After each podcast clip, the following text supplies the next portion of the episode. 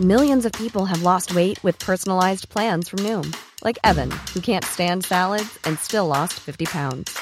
Salads, generally, for most people, are the easy button, right? For me, that wasn't an option. I never really was a salad guy. That's just not who I am. But Noom worked for me. Get your personalized plan today at Noom.com. Real Noom user compensated to provide their story. In four weeks, the typical Noom user can expect to lose one to two pounds per week. Individual results may vary.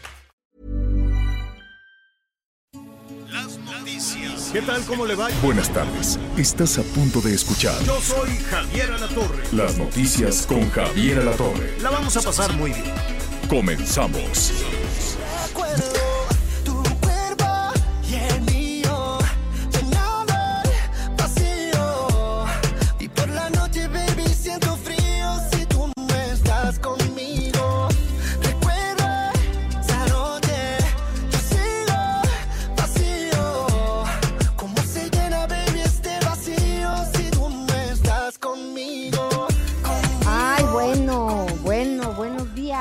Saludarlos. Pues si siente algún vacío de entrada, quédese con nosotros. Aquí vamos a platicar, tenemos muchos temas que vale la pena, pues sobre todo conocer su opinión, ¿no? No hay nada más, eh, no hay mejor herramienta que la información para tomar pues las mejores decisiones. Así que si se siente usted eh, pues tristón, vacío, como dice eh, Luis Fonsi y Raúl Alejandro, ¿no? Que se llama esta canción Vacío, que era fácil de adivinar. Pues quédese con nosotros, Miguel Aquino, ¿cómo estás tú? Hola Anita, ¿cómo estás? Me da mucho gusto saludarte. Saludo a todos nuestros amigos. Ha llegado el fin de semana, eh, así que espero que lleguen pues motivados. Además, fin de semana de quincena.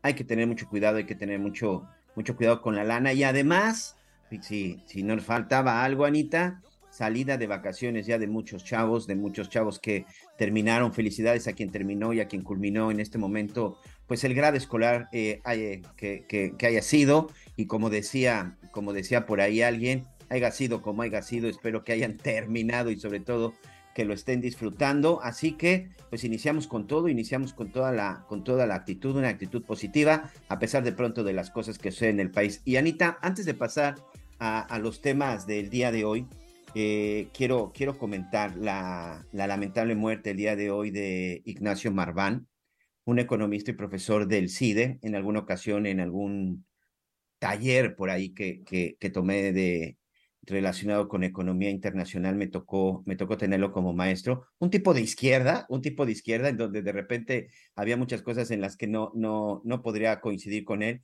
pero la verdad es que un hombre inteligente, un, un intelectual, un hombre que de alguna u otra manera pues ha dejado y dejará una huella. Hoy lamentablemente el CIDE, en donde estuvo trabajando durante mucho tiempo, pues da a conocer el fallecimiento de este economista, también escritor y por supuesto, como ya te decía, también este, un maestro intelectual. 25 Claro. años nada más estuvo en el CIDE, Nacho Marván. Profesor, Sí, sí, sí. profesor, investigador, ya decías tú del CIDE, eh, pues también se desarrolló como asesor del gobierno del Distrito Federal, investigador también del Instituto de Investigaciones Sociales de la UNAM, una, una institución y muy querido y admirado, pues sobre todo por sus alumnos, ¿no? Es de esos maestros, pues de los cuales uno agradece poder te- haber te compartido un ¿eh? aula. Escuchar con él clases de economía era muy divertido porque tenía una forma muy, pe- muy peculiar. Era duro, era sarcástico, tenía humor negro, pero la verdad es que lamentable, pues se muere un intelectual, uno de los, uno de los economistas y académicos más importantes del CIDE, Nacho Marván, que en paz descanse. Un abrazo, paz por supuesto, descanse. un abrazo solidario a toda su familia. a su familia, a todos sus alumnos, te digo, a- querido y admirado, y por supuesto nos solidarizamos pues con este, con este abrazo fraterno. Y fíjate, Miguel, que ya hablábamos de las vacaciones, ¿no? Haya sido como haya sido, se terminó este periodo escolar y eh, pues también muchas vacaciones. Yo tuve la oportunidad en esta ocasión de viajar a Israel por cuestiones personales y también por algunas de trabajo. Y también eh, tuve la oportunidad de conocer el Centro para la Investigación eh, de la Tecnología, la Innovación y la Paz, el Centro Pérez de Simón Pérez, expresidente, eh, también Premio Nobel de la Paz, quien murió hace cinco años. Y se los quiero platicar porque es un lugar en donde de entrada privilegian todo lo que tenga que ver con startups. En Israel hay alrededor de 7 mil proyectos que tienen que ver con startups, algunos muy exitosos como el de Waze, ¿no? Eh, pues que surgió de, aquí de Israel, eh, el, riesgo, el riego por goteo, ¿no? Ellos tienen eh, pues tierra cultivada a partir del desierto. Entonces, Shimon Pérez tomó muy en serio el papel de trabajar por la paz y él dijo, más allá que los acuerdos firmados, hay que trabajar con cuestiones de tecnología, de innovación, porque pues más adelante, ¿no? Cuando este país, cuando este mundo esté poblado por nueve mil millones de personas, habrá conflictos por cuestiones de comida y de agua. Entonces es importante que sin importar el credo, que sin importar la raza, que sin importar nada, sino solamente el conocimiento y las ganas de luchar en paz por salir adelante, eh, pues como naciones, ¿no? A, a, Israel se le conoce como el polvorín del mundo porque pues está rodeado de países eh, árabes. Y pues hay un debate entre eh, pues Palestina, los territorios ocupados, tú lo conoces muy bien, por aquí estuviste eh, cubriendo una, la intifada, ¿te acuerdas? Este, pero me impresionó mucho esta parte de la ventana del futuro, trabajar sin importar de dónde vienes ni quién eres, pero sí lo que quieres es un mundo mejor. Y esto, Miguel Aquino, me llevó a pensar en esta tragedia humana de la guerra de Rusia, de la invasión de Rusia contra Ucrania, que ya lleva 156 días a la fecha. Tristemente, eh, pues es un, es un desastre hablar de, de cifras, ¿no? En, en los primeros eh, 100 días eh, hablar de los refugiados, de los exiliados, de toda la gente que abandonó eh, pues su hogar, ¿no? Más de 10 millones de desplazados, más de 7 millones de refugiados. En cuestión de pérdidas humanas, pues también de tanto rusos como ucranianos, las cifras eh, pues oscilan, pero pues ya van más de 175 mil soldados rusos y ucranianos hablan de 50 mil, pero nadie puede decir realmente a la fecha cuál es el parte de pérdidas humanas y la tragedia que, que, que significa que después de la pandemia, Miguel Aquino, después de esa soledad, de esa tragedia que vivimos, de tantas pérdidas de seres humanos, de gente querida, eh, pues parece que no aprendimos nada. Eh, hoy el mundo, ante este conflicto bélico, pues hay muchas declaraciones, hay muchas mesas de trabajo, hay muchas reuniones, pero la guerra continúa eh, y sobre todo, pues generaciones enteras se están perdiendo en cuestiones económicas, ya no hablemos de educación. Y, qué pena, Miguel Aquino, que realmente contemos los días y ya sea una situación que se ha normalizado. Eh, me decía un señor que manejaba un taxi, me decía, yo la verdad ya ni me acordaba cuántos días han pasado de este conflicto, porque pues sí, la vida sigue, el mundo sigue, pero ojalá que realmente la ONU, ojalá que la Unión Europea, que Estados Unidos, eh, que quienes tengan responsabilidad para poner en orden eh, y negociar eh, la paz lo logren en algún momento dado, porque yo no creo que pues pueda haber mesas de negociaciones como se están llevando a cabo mientras se lleva a cabo también por otro lado eh, los combates, Miguel Aquino, y mientras se sigue traficando armas, mientras se sigue entregando armamento, pues, pues así no creo que se va a encontrar la paz en ningún momento. Fíjate que hay un caso, hay, hay varios temas muy interesantes con este asunto de lo de Ucrania. Eh, lo platicábamos en, la mañana Anita Lomelí y yo cuando nos estábamos poniendo de acuerdo con el noticiero, en donde ella, bueno, me platicaba acerca precisamente de esta, de esta fundación a la que se acercó y, por supuesto, estos argumentos, pero también yo sigo insistiendo en una cosa, Ana María Lomelí, la indiferencia. Creo que gran parte del mundo ha tenido una indiferencia absoluta y total de lo que ha estado sucediendo, de lo que ha estado sucediendo en Ucrania. Recientemente en, en, en, Azteca, como saben amigos, los viernes a las 7 de la noche, los invito ahí a seguirnos el día de hoy en, en, en, en AMAS, en uno de los muchos programas que hacemos ahí de investigación, eh, hice un reportaje acerca de la mafia china. Fíjate que hay una situación que está sucediendo en Ucrania, Anita amigos, y que cuando se da esta separación de las familias, cuando empieza la guerra en Ucrania, hay muchos niños que literal sus padres prefirieron que salieran. Recordemos que Ucrania dijo, Pueden salir niños y pueden salir mujeres, todos los hombres se quedan. Las familias se desintegraron, las familias se separaron. se ha dado un tráfico de niños ucranianos a nivel mundial que las cifras dan miedo. Y muchos de los que se están aprovechando son estas bandas criminales, las triadas chinas, que están literal llegando a la frontera con Ucrania por donde están saliendo, básicamente en la zona de Polonia. Y como ven que están llegando niños solos porque sus padres se quedaron o porque en el camino la mujer, la mamá probablemente perdió la vida o perdió a sus hijos, que se, ha, se ha dado una desaparición terrible. Son de esas cosas que de pronto no se hablan, son de pronto de esas cosas que no se dicen. ¿Y qué decir de la polémica que generó esta semana la primera dama de Ucrania, Olena Zelenska, que también lo platicábamos, Lomelí? Así es. Que de pronto pues aparece en esta revista Vogue, no sé si es una revista de sociales o una revista muy chic, pero de repente, bueno, pues la señora en medio de este conflicto se da tiempo pues para tomarse unas, pues unas fotos de que- modelaje. Pues mira, ella, ella sale eh, digo, muy seria eh, en, en una fotografía que, que vimos, ¿no? De esta gran fotógrafa Annie Leibovitz, que por cierto fue eh, la última en fotografiar con vida a John Lennon, por tan solo mencionar uno de sus trabajos. Este, pues viajó y platicó con ellos y sobre todo hablando de, eh, de, de este reportaje para retratar la, la valentía, ¿no? Ella, la, la primera dama, Olena Zelenska, no quiso hablar de sus hijos, ¿no? Decidieron borrar todo lo que había en Internet hasta donde su capacidad pueda ser posible sobre ellos, porque evidentemente ellos no están con, con sus padres, pero ella decidió quedarse y tratar de alzar la voz. No siempre había tenido un perfil, pues, mucho más eh, discreto, ¿no? Un perfil, la verdad, eh, desconocido, pero ah, en,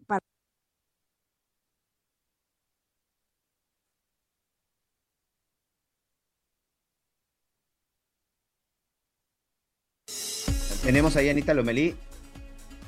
Morir a tantas, a tantas personas, perdón, le di un codazo al micrófono y se apagó, pero hablaba sobre lo que describen del horror que es, eh, pues, estar en tu casa y perderlo todo, ¿no? Miles de personas, miles de desplazados, se cuentan por lo pronto más de 300 niños, lo que dice la Oficina de Derechos Humanos, Sí. este, más o menos, que han perdido la vida en, en este combate y no se detiene. La polémica pues tiene que ver con que es Vogue, es una revista de glamour, ¿no? Para muchos frívola en muchos sentidos, pero ahora, eh, pues Vogue logró lo que quería, ¿no? Hoy todo el mundo habla de esta revista, de estas fotografías, de esta mujer que viajó a Estados Unidos recientemente y pues ha dado discursos en el Congreso, la única mujer eh, extranjera en, en hablar en el Congreso de Estados Unidos, pues para pedir que finalmente se negocie y que se llegue a, a una solución para que pues puedan regresar los ucranianos a su tierra y realmente termine este, este, esta guerra que, que no deja de ser trágica para todos. En la guerra nunca gana nadie y sí perdemos todos como humanidad, Miguel Aquino. Y pues bueno, queríamos es. comentar esto, queríamos comentar esto porque sí, no podemos seguir con la indiferencia, estaremos hablando con expertos internacionalistas para ver por dónde va este asunto, hay muchas cosas que se desprenden de esta guerra, pero en nuestro, en nuestro país regresamos a temas también importantes, Miguel. Así es, interesante, no quitar el dedo del renglón. Y vaya, y vaya que si alguien sabe de guerras, es precisamente el pueblo de Israel. Entonces, vamos a otras cosas. Fíjate que eh, lamentablemente en México, pues se siguen dando casos de, violencia. Eh, vamos a platicar de lo que sucedió en Irapuato. Ayer, amigos, en la, en la zona de Irapuato, por ejemplo, llegaron elementos de la Fiscalía General de la República, de la Agencia de Investigación Criminal y de la Guardia Nacional, porque reportaron en una colonia, la colonia comunal, que eh, había bolsas, perdón por ser tan descriptivo, bolsas con restos humanos. Cuando estaban llevando a cabo la revisión, incluso un domicilio, donde aparentemente pues ahí estaba eh, pues, los principales indicios, se da una explosión en donde pues unos dicen que es una bomba, otros dicen que se trató de una granada, pero bueno, pues de pronto estaban todos los elementos y, se, y sucede este, este ataque, porque no podemos llamarlo de alguna otra forma. También, bueno, pues lamentablemente cuatro personas cuatro personas fueron baleadas en las últimas horas en la zona de, en la zona de Irapuato, pero también el día de ayer en la zona de Chilapa, en la zona de Chilapa, eh, en el estado, en el estado de Guerrero, uh -huh. pues se da un ataque nuevamente en contra de, de un integrante de la iglesia, en contra específicamente de, de, Felipe Vélez Jiménez, de un padre. de, de Sí, la sí, diócesis sí. de Chilpancingo, Chilapa, quien resultó herido de bala en este municipio que ya decías, Miguel, y pues la institución aclaró que no se trató de un ataque directo, sino que fue víctima de fuego cruzado durante un enfrentamiento y el padre, por fortuna, se encuentra fuera de peligro, pero pues una vez más, este, estos hechos de violencia se suscitan y estaremos, estaremos en el lugar de los hechos platicando de esto. Y otro tema, Miguel, que también desde ayer comentábamos, luego de que una niñita de 11 años fue quemada en un albergue de Tonalá, Jalisco, elementos de la Fiscalía General del Estado clausuraron las instalaciones y lograron identificar a los dueños del lugar.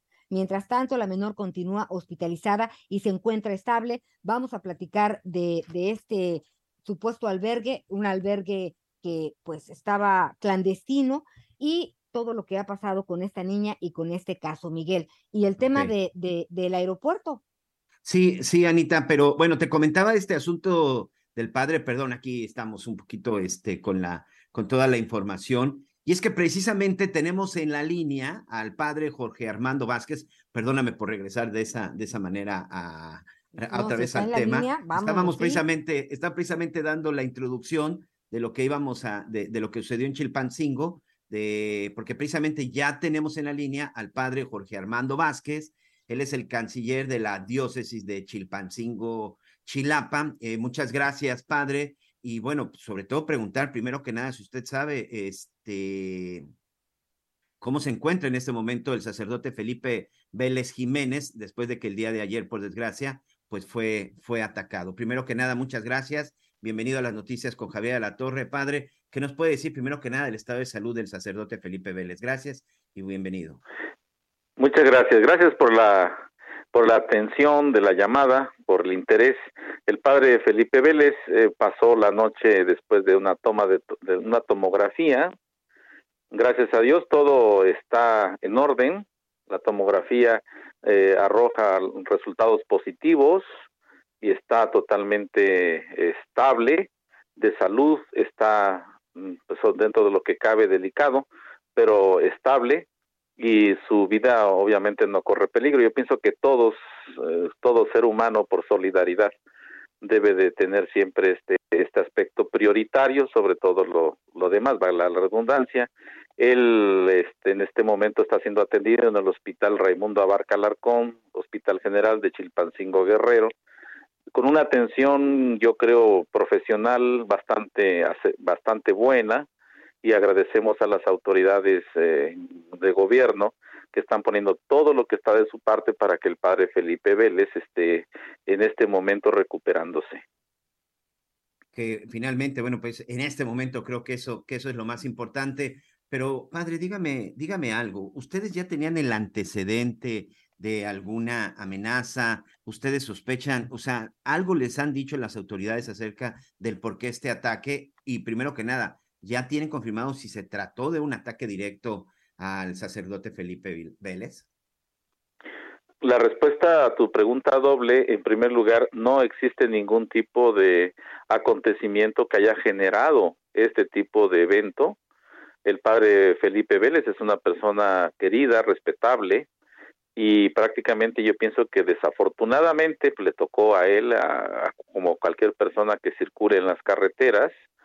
Y en segundo lugar, yo creo que pues es importante que tengamos en cuenta que la iglesia siempre va a apoyar la paz y todo lo que normalmente en este mes especialmente se está haciendo. Por supuesto que no, no, no hay ningún tipo de antecedente de que él haya generado algún tipo de evento o cualquier tipo de circunstancia que haya generado este este caso. Simplemente es un hecho desafortunado. Eh, pues a la una de la tarde aproximadamente, pues todos están haciendo sus actividades normales pero pues obviamente el obispo José de Jesús Hernández Gon- González pues ha dicho que, que se conviertan no las personas que se dedican a delinquir que no hacen ningún bien a la sociedad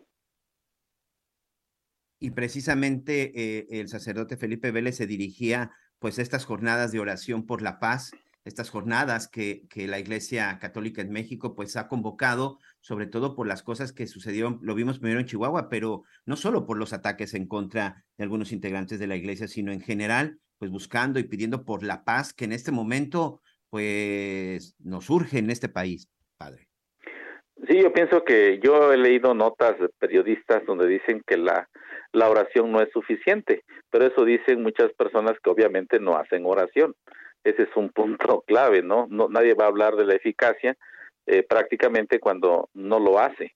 Yo pienso que la iglesia siempre va a apostar obviamente por la, la oración y eh, la Dios Chilpancingo Chilapa, al igual que todo el país, por iniciativa del obispo de Cuernavaca, Ramón Castro Castro, se nos ha pedido que hagamos oración. Yo pienso que, que eso es parte también de que el padre Felipe Vélez en este momento pues esté, gracias a Dios, recuperándose de un evento lamentable y de todos modos pues la iglesia seguirá eh, prácticamente apoyando cualquier tipo de iniciativa que lleve a la paz en, el, en nuestro estado mexicano.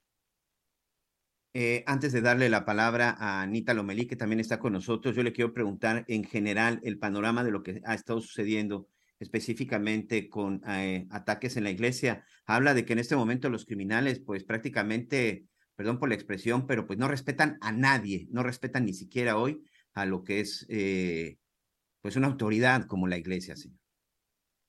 Pues yo pienso que efectivamente las personas, se ha dicho, que a veces no están en sus facultades mentales pues prácticamente bien, obviamente tal vez por el uso de cualquier tipo de estupefaciente y obviamente pues a veces la situación de nuestro país pues de pobreza y todo lo demás y muchas veces pues son jóvenes los cuales pues no tienen una un un futuro pues prácticamente por lo menos claro, pues tienen que dedicarse a cualquier tipo de actividad que les produzca cualquier tipo de economía, independientemente si el, el mal que hacen es al que sea la persona que pase. Anita Lomelí. Claro que sí, siempre es un gusto saludarlo, padre Jorge Armando Vázquez. Y pues hablábamos de que, gracias a Dios, el sacerdote Felipe Vélez Jiménez se encuentra fuera de peligro y se está recuperando, pero valdría la pena comentar que eh, pues el sacerdote es originario de Tasco y es párroco de la parroquia de San Gerardo María Mayela en Iguala y ha sido un punto de encuentro de familias de personas desaparecidas, incluidos los padres y madres de los 43 normalistas de Ayotzinapa, desaparecidos en septiembre de 2014, por tan solo mencionar, mencionar un caso. Sí me parece importante recalcar la labor eh, pues que se ha venido realizando porque pues vemos que los padres y las madres de las personas desaparecidas, pues en muchas ocasiones, si no es que en todas, trabajan solos por encontrar a sus hijas, a sus hijos, a sus familiares eh, desaparecidos. Efectivamente, Anita, un saludo. Mm, es grato saludarte. Eh, él está en una parroquia en Iguala Guerrero, Iguala de la Independencia, y no tan solo ha atendido o albergado este eh, conglomerado de personas que buscan a los desaparecidos y a los otros desaparecidos, sino también es un punto de atención a los ancianos, que muchas veces las personas, por la circunstancia que vivimos el día de hoy de desapego, dejan a sus familiares ancianos, pues a la deriva, entonces ahí hay una casa especial que recoge de, de, personas ancianas, el Papa Francisco le llama a los descartados, aquellos que ya no producen, y la Iglesia también hace esa labor. El padre Felipe Vélez es una persona con mucha sensibilidad social, también se ha encargado mucho de la promoción vocacional en la diócesis, es un sacerdote joven, un sacerdote con muchas inquietudes, eh, y yo creo que pues esto eh, nos, nos duele, nos lamentamos, pero esperemos confiar que, que saldrá adelante para continuar con sus eh, ministerio sacerdotal, porque es lo que lo define a él. Es una persona que ha entregado su vida prácticamente. Y si usted de repente, Anita, lo, lo, llega a usted a entrevistar y hablar, verá que él es muy sonriente, una persona muy afable, optimista, pero sobre todo es un hombre de Dios, es un sacerdote y eso verdaderamente no es muy habitual eh, en el día de hoy este que se vea la figura del sacerdote y su implicación en el tejido social. Creo que esa es la parte más importante y esa era la última pregunta que yo le iba a hacer, pero ya nos dio la respuesta. Esto, por supuesto, no detiene el trabajo de la iglesia, esto, por supuesto, no detiene el trabajo, el trabajo de sus sacerdotes, el eh, padre. Sí, efectivamente, tenemos un obispo joven, es José de Jesús Hernández, es franciscano, viene del Nayar, allá en Nayarit, y es una persona entusiasta, de verdad entusiasta, y no quiero pecar de, de, de optimismo, pero yo creo que verdaderamente necesitamos ese tipo de personas en medio de una Claro. sociedad que cada día está más, más definida por el desánimo, y la iglesia siempre de verdad, aunque muchos no lo ven así, pero quiere inyectar el optimismo del evangelio y el obispo es una Así es. persona joven y dicen a mí me han puesto para eh, apoyar y para animar. Padre, Conéctate con Javier a través de Twitter, arroba javier-alatorre. Sigue con nosotros. Volvemos con más noticias. Antes que los demás. Heraldo Radio, la H se lee, se comparte, se ve y ahora también se escucha.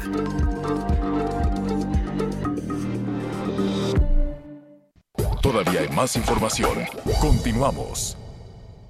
30 años de abandono y la corrupción del Bronco nos dejaron en la peor crisis de movilidad. Pero tenemos un plan, Nuevo León. Y en menos de seis años vamos a hacer la inversión más grande en la historia. Nuevo León son nuevas líneas de metro, transmetros, un tren suburbano, la flotilla de autobuses ecológicos más grande del país y las carreteras que conectarán el norte con el sur. Esta es la movilidad que siempre debimos tener. Este es el nuevo Nuevo León.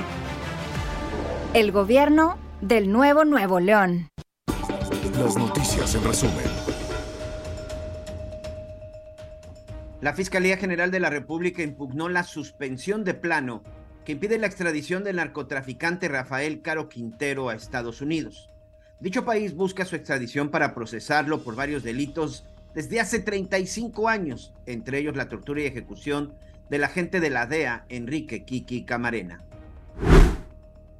Al menos 93 migrantes fueron rescatados en Veracruz después de ser abandonados dentro de un tráiler sobre la carretera Acayucan-Sayula, debido a la falta de oxígeno en la unidad. Los migrantes hicieron un hueco en el techo y comenzaron a salir. La enfermera Adriana Inés Vidal, que laboraba en la Ciudad de México, fue encontrada sin vida y con signos de violencia en Ozumba, Estado de México. La joven de 30 años fue reportada como desaparecida desde hace casi ya un mes, el pasado 30 de junio. Y hoy el dólar se compra en 20 pesos con 9 centavos y se vende en 20 pesos con 56 centavos. En Soriana, compra uno y lleva el segundo al 70% de descuento en todo Colgate, Caprice, Optims, Palmolive, Speed Stick y Estefano o Crest, Oral-B y Pro. Soriana, la de todos los mexicanos. Válido en bucal, deos, jabones, shampoos y picadores. Agosto 1. Aplican restricciones. Válido solo en Hiper y Super.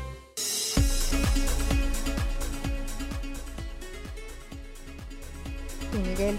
Ya estamos, ya estamos listos precisamente con, con, toda, con toda la información. Y Anita Lomelí, bueno, pues evidentemente hay que estar muy pendientes, sobre todo porque pues viene con este tema, ya lo decíamos, con el del ciclo, con el ciclo escolar, ¿no? El cierre de ciclo escolar, pero importante las cifras de pronto de deserción.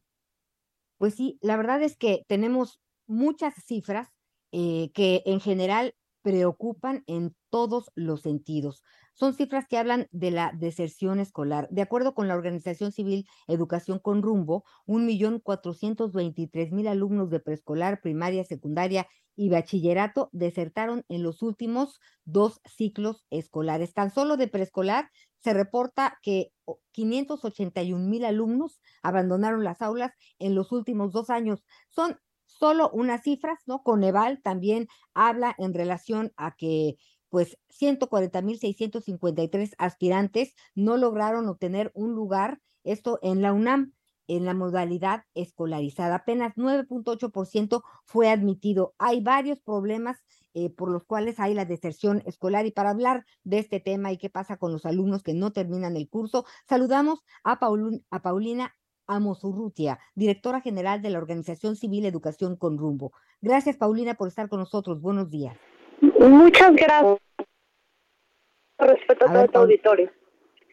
Paulina, Paulina, a ver, platícanos, ¿te escucho bien o cortada, producción? ¿Me escuchas un poquito mejor? Sí, ahí te escucho muchísimo mejor. ¿Por qué, por qué este, esta deserción escolar? ¿A qué lo atribuyen? Mira, el problema ha sido multifactorial. Primero, eh, la reducción del gasto familiar hace que forzosamente se tenga que reducir eh, el, el coste que se destinaba para la escuela. Eh, tomemos en cuenta que no solo en la escuela particular, también en la escuela pública hay, eh, hay costos que la familia tiene que tomar en cuenta y es por eso que se sacan. Sobre todo se baja el, el nivel eh, tanto en primaria como en secundaria y aquí son dos factores. También que los niños y niñas de secundaria, desgraciadamente, algunos entran en el campo laboral para poder ayudar a las familias. Y entonces, esto primero eh, se da eh, este factor. Y otro factor importante también es que el modelo educativo a distancia fue precario, eh, no hubo conectividad en muchísimas zonas, solo se dio este programa en televisión abierta que no tenía una estructura pedagógica adecuada, que no hubo seguimiento y evaluación y por tanto estos niños que no estaban en las aulas, que no tuvieron un seguimiento puntual por parte de la Secretaría de Educación, pues cuando se regresa al ciclo escolar ya no regresan a las aulas.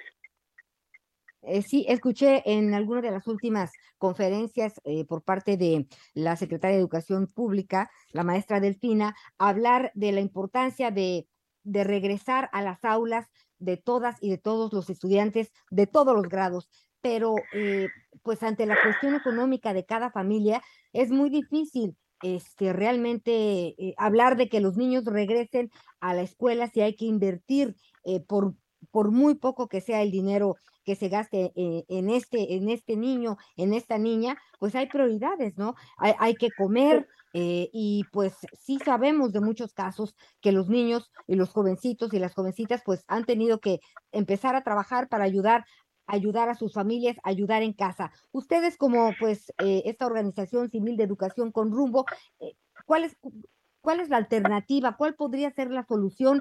Y y, y, cuál es la incidencia en las políticas públicas que deben de ejercer estas cifras que son preocupantes de, de sí desgraci desgraciadamente no hay una política pública eh, trabajada. Eh, tomemos en cuenta que acaba de terminar ayer el ciclo escolar, pero la evaluación que solicitó la SEP se entregó un mes antes, es decir, calificaciones se entregaron un mes antes y tuvieron un mes de no trabajo con los alumnos, es decir, la Secretaría de Educación Pública parece que está pues en otro país porque no solo no hizo una estrategia de evaluación y diagnóstico de los que estaban en las aulas, de, de buscar estrategias puntuales para que regresaran los que no estaban y por, y por último, de tener claridad de qué se tenía que hacer para poder regularizar en el siguiente año. Y no solo no hicieron eso, sino que ahora están con la nueva escuela mexicana, con un nuevo modelo educativo en donde educación con rumbo ya tenemos un amparo admitido porque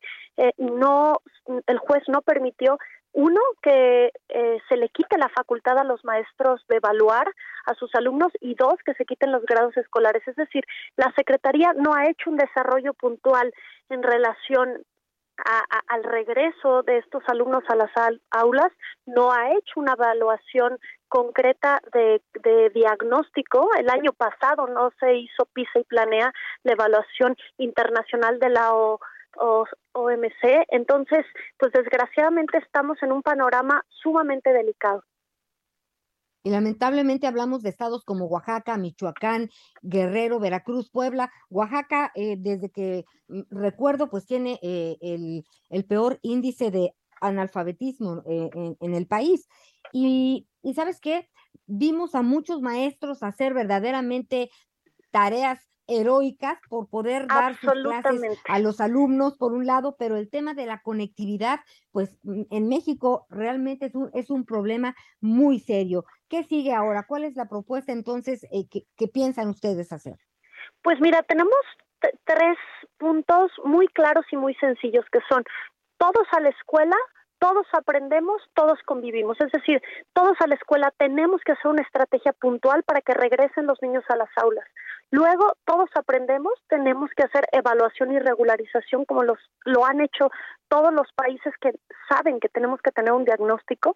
Hay estudios que hablan que estamos en, en, un déficit de dos años de aprendizaje que se perdieron con la pandemia, es decir, un niño que está en cuarto tiene aprendizajes de segundo y todos convivimos, tenemos un grave problema de bullying, de, de violencia también dentro de la escuela. Entonces, mientras que no se lleguen estos puntos, no podemos crear una nueva escuela mexicana, no podemos crear un nuevo programa pedagógico y didáctico hay que regularizar a los niños, hay que hacer que regresen a las aulas. Los estudios dicen que el 94% de los niños en quinto de primaria no saben hacer una división y el 96% no saben resolver un problema matemático. Entonces, creo que la Secretaría está perdiendo el rumbo y esto afectará enormemente a la educación de nuestro país. Miguel, aquí no tienes algunas inquietudes.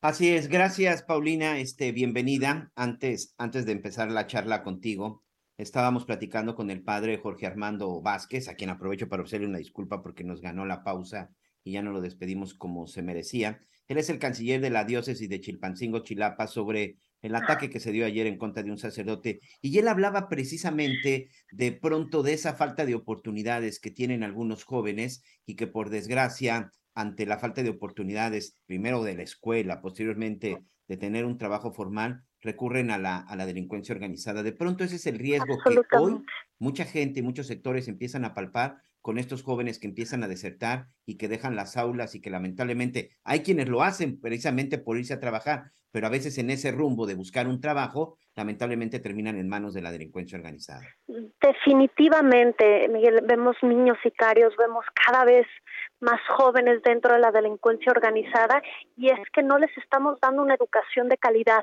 El nuevo modelo educativo que presenta la SEP habla que la ciencia no es, es, es un modelo neoliberal que, que debiésemos de, de reducirlo y hacer sistemas más comunitarios. Quita al niño como el principio de la educación y pone a la comunidad. Esto realmente es muy grave. Hay un sistema eh, eh, por ejemplo, en CONALEP, que es el sistema dual, donde cada vez en secundaria y en preparatoria van teniendo menores conocimientos teóricos y más conocimientos prácticos, y entonces se ingresan en el mundo laboral de manera mucho más fácil. Creo que eso debería de estarse impulsando, nos surgen eh, empleos bien remunerados de calidad, la capacidad técnica y, operativa de los mexicanos eh, es enorme y deberíamos de validar esos trabajos, pero desgraciadamente hoy estamos luchando no solo porque la Secretaría de Educación Pública tome cartas en el asunto, sino porque deje de generar un nuevo modelo que para nosotros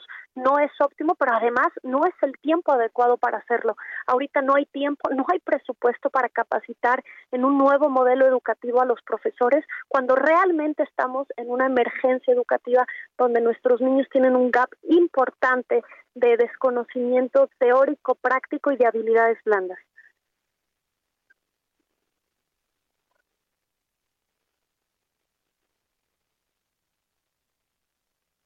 se parte de qué es lo que qué es lo que va a suceder, este, Paulina. Creo que es muy importante en esta cuestión del hogar. Ya eh, de mi parte, para el próximo ciclo escolar 2022-2023, hay cambios importantes que se tienen que hacer, pero confían en que la deserción disminuya. Es decir, el próximo año que, que, tengamos la oportunidad, esperemos seguir platicando varias veces contigo, esperemos que esta cifra sea mucho menor. Mira, eh, estamos haciendo como sociedad civil todo lo que está a nuestra mano. Hemos hecho eh, un esfuerzo real por hacer una capacitación de profesores. Tenemos dos eh, amparos eh, interpuestos en contra de la Secretaría de Educación Pública, eh, uno admitido, otro nos dieron la suspensión provisional para detener el nuevo modelo educativo. Estamos generando justo junto con el Centro de, del Estado de México un modelo de evaluación y regularización en español y matemáticas para educación básica, pero claramente este esfuerzo no debiese de ser exclusivamente de sociedad civil. Secretaría de Educación Pública debiese de trabajar corresponsablemente con todos los agentes educativos, pero nos han cerrado las puertas. La secretaria ahora está en temas políticos y de campaña y bueno, eso afecta directamente a nuestro país y a nuestros niños. Estaremos muy pendientes, le daremos seguimiento a este tema porque eh, pues no cabe duda que la educación es importantísima, lo hemos dicho una y mil veces para el desarrollo de un país. Muchísimas gracias, Paulina, directora general de la Organización Civil Educación con Rumbo. Te estaremos molestando gracias más por adelante. El tiempo y gracias por visibilizar este gran problema. Saludos. Saludos. Sí, creo que esa es una, ahí no podemos, no podemos hacernos ciegos, no podemos hacer no sé, como que no pasa absolutamente nada. Las cifras de deserción son terribles y sobre todo, pues uno se pregunta, ¿qué va a pasar con ese 1.4 millones de estudiantes que en los últimos dos años, Anita Lomelí, decidieron dejar la escuela? ¿Qué va a pasar ahora con ellos? ¿Qué va a pasar ahora con el futuro de esos niños? con el futuro de esa familia. Precisamente ayer platicábamos con eh, Alejandro Pérez Teufer de Lazos, en donde él hablaba, es muy importante apoyar a esos chavos para que no dejen de estudiar. Hoy, en este momento, a las 11 de la mañana, fue el evento de graduación de 5 mil estudiantes, gracias al apoyo de esta, de esta organización, que por cierto ya nos mandaron por ahí algunas fotografías, de 97 escuelas públicas, atención, de 97 escuelas públicas, porque de repente, amigos, podemos pensar y decir, bueno, pues seguramente estaba en una escuela de paga y por no, no, no. Chavos y niños y niñas que están en escuelas públicas, por falta de dinero de sus padres, ya no pueden llevarlos. Sí, créamelo, es porque ya no tienen para el transporte, ya no tienen para el uniforme, o simple y sencillamente, Anita, necesitan que se pongan a trabajar esos niños para que apoyen en el sustento del hogar. Esa es la tragedia que puede suceder o que está sucediendo con muchos de los niños que lamentablemente tienen que abandonar las escuelas, tienen que abandonar las aulas. Y si ya se habla de la nueva escuela mexicana, también valdría la pena eh, reflexionar sobre, pues, cursos, oficios. Ayer lo, lo, decíamos, Miguel Aquino, hay caminos para encauzar distintas actividades importantes para salir adelante, para poder trabajar y después entonces pensar a lo mejor en una carrera. Hay cursos en los que, pues, si, si tomas algún oficio, puedes echarle la mano a tu familia y seguir de alguna manera aprendiendo y creciendo. Es muy importante que no dejemos en este caso solos a estos niños y niñas que sin poder tener pues opinión tienen que dejar sus estudios y los estudios pues lo sabemos por experiencia es lo que cambia el destino y la vida de las personas. Estaremos pendientes del tema. Esto apenas empieza y veamos qué, qué hace la Secretaría de Educación Pública en el sentido de, de, la deserción escolar. Así es, vamos a Jalisco, vamos a Jalisco. Ya está nuestra compañera Mayeli Mariscal. Aquí le presentamos el caso de una pequeñita de 11 años de un albergue, la Casa de la Vida Camino a la Fortaleza en Tonalá, Jalisco, una pequeñita que tenía, que tiene problemas de epilepsia y salud mental y que fue quemada en una especie, pues, de tortura. La verdad es que hay, la, las cosas hay que llamarlas por su nombre. Si a una niña de 11 años le echan alcohol en el cuerpo y después le dan descargas eléctricas, salvo su mejor opinión y salvo si alguno de nuestros amigos es un experto en el tema, para mí eso es un caso de tortura. Así que, ¿cómo van las cosas, eh, Mayeli Mariscal? ¿Qué sabemos del caso de la pequeña y sobre todo, qué sabemos de este albergue o de este lugar clandestino? Porque no creo que haya tenido la autorización para operar un lugar que se atreven a hacer este tipo de cosas. ¿Cómo estás y bienvenida?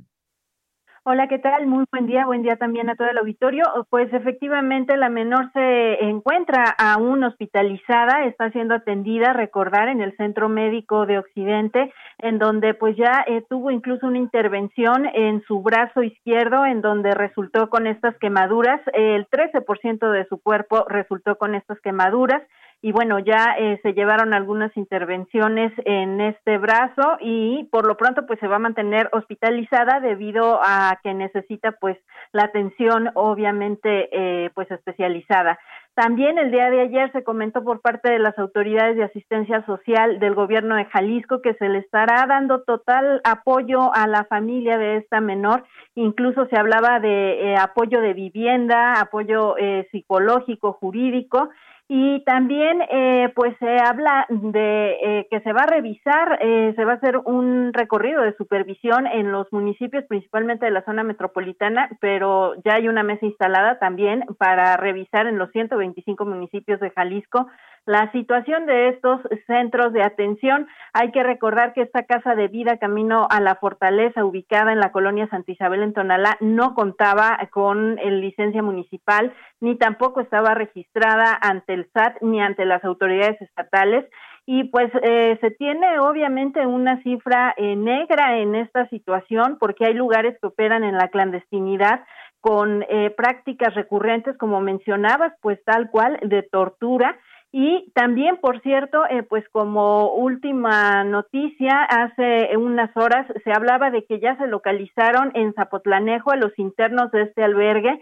Eh, una vez que sucedieron estos hechos, las personas eh, pues responsables, entre comillas, de este lugar, eh, sacaron a la totalidad de quienes estaban recibiendo ahí tratamientos, estos supuestos tratamientos, y las familias pues estaban eh, con la incertidumbre porque desconocían el paradero, a dónde los habían llevado. El día de hoy pues ya eh, se localiza un total de 34 personas, en su mayoría hombres, estaban, eh, fueron abandonados en la avenida Arroyo de en medio y la carretera libre a Zapotlanejo, se les llamaron a los familiares para que acudieran a recogerlos y pues hasta estos momentos no se ha pronunciado tampoco la fiscalía ni ha dado más información sobre eh, pues cómo se encuentran estas personas. Aparentemente están eh, bien eh, fueron llevadas de acuerdo con la declaración de una de las madres de familia fueron llevadas mientras tanto a otro albergue en donde estuvieron resguardados y bueno el día de hoy abandonados en la carretera libre a Zapotlanejo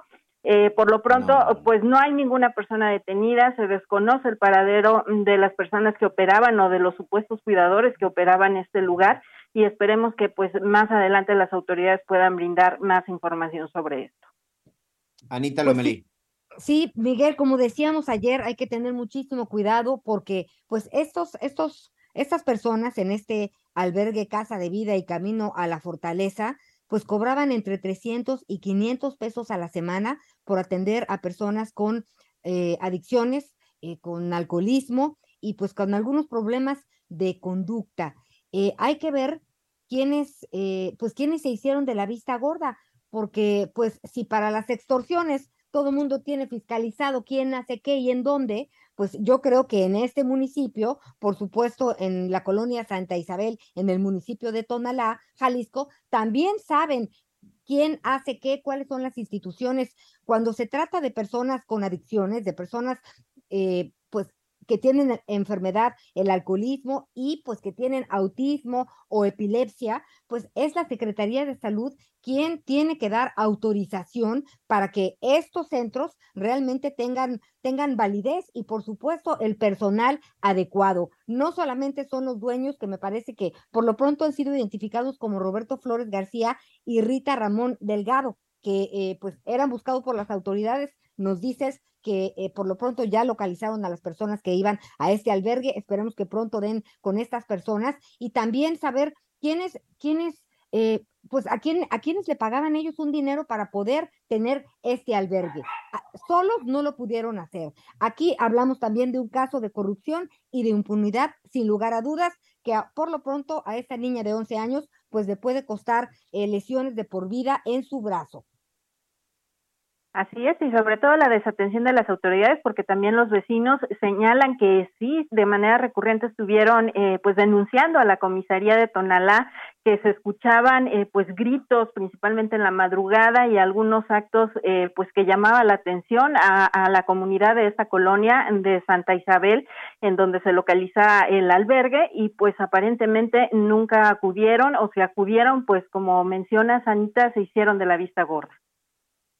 Y bueno, eh, en pandemia, fíjate que muchas personas eh, que iban a algunos centros a tomar sus terapias dejaron de asistir y eh, pues el problema se agudizó. Las familias eh, vivieron temas de violencia intrafamiliar, pues porque no sabes cómo actuar en un momento dado con alguna persona pues adicta a, a, distintas cosas, no solamente al alcohol, no solamente a las sustancias, a los alimentos, en fin. Así que es muy importante realmente buscar a las personas adecuadas para atender a nuestro familiar, para atendernos a nosotros. Y está este, la línea, la línea, eh, esta, la línea por la vida, la línea por la paz.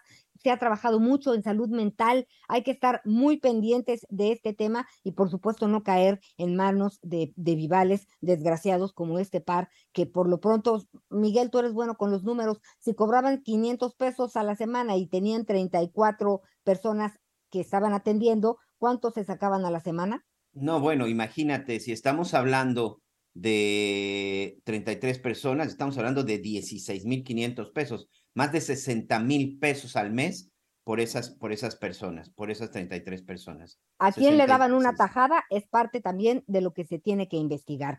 Pues la verdad, gracias por tu información y vamos a seguir muy pendientes de este, de este reporte, Mayeri Mariscal, corresponsal del Heraldo Radio en Jalisco. Claro que sí, eh, seguimos al pendiente. Buen día. De terror, Miguel.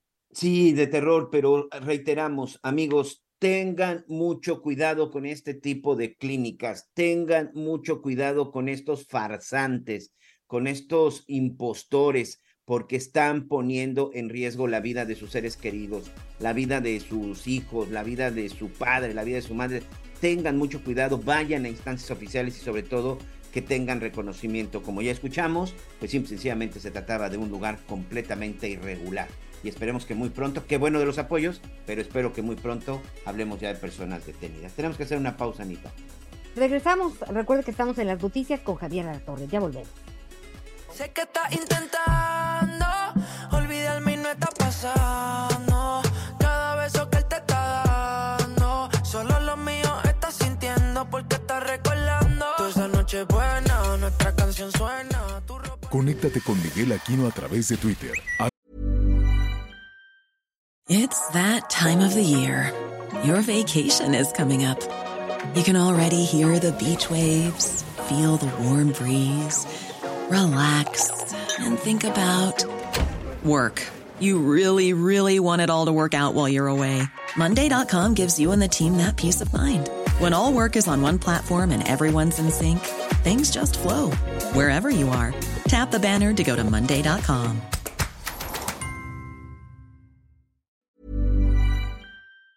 Arroba Miguel Aquino. Toda la información antes que los demás. Ya volvemos. Todavía hay más información. Continuamos.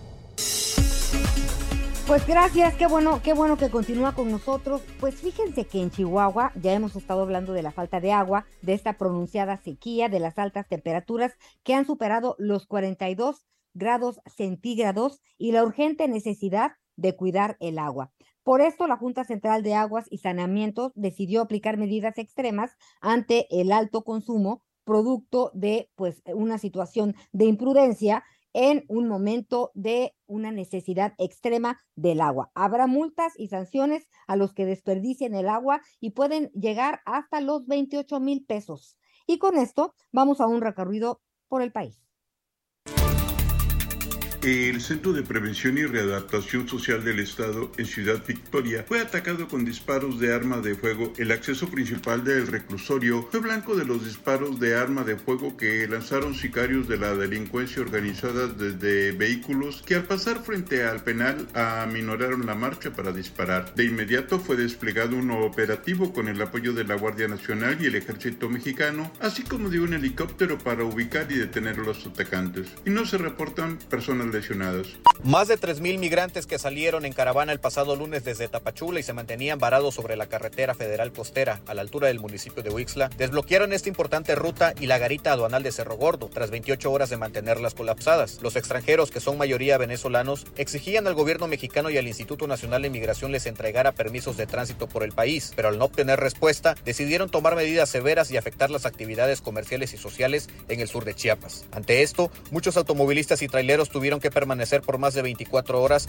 a la espera de que se permitiera el paso. Y tras la presión social ejercida por pobladores, este jueves por la tarde, autoridades federales y estatales llegaron hasta el punto del bloqueo y acordaron entregar permisos a los solicitantes, lo que generó júbilo entre la comunidad migrante, que ahora podrá viajar al norte del país. José Torres Cancino, corresponsal en Chiapas. En la actual administración de la Ciudad de México se han rescatado de la delincuencia más de 3.500 jóvenes. Así lo aseguró la jefa de gobierno Claudia Sheinbaum durante su participación en el cuarto Congreso Internacional de Seguridad y Proximidad Social. Esto se logró gracias a la implementación del programa Reconecta con la Paz, en el que se le da la oportunidad a los jóvenes que cometieron un delito menor de realizar actividades comunitarias de tal manera que obtengan una opción de vida completamente distinta. Es así que con programas de cerca de seis meses se han graduado más de 500 jóvenes que lograron salir de la delincuencia. Asimismo, la mandataria explicó que el eje atención a las causas de la estrategia de seguridad coincide con la visión del presidente de México respecto a que no se puede garantizar la seguridad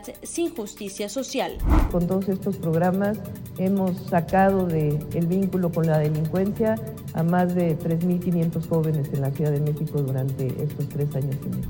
Informó Liz Carmona.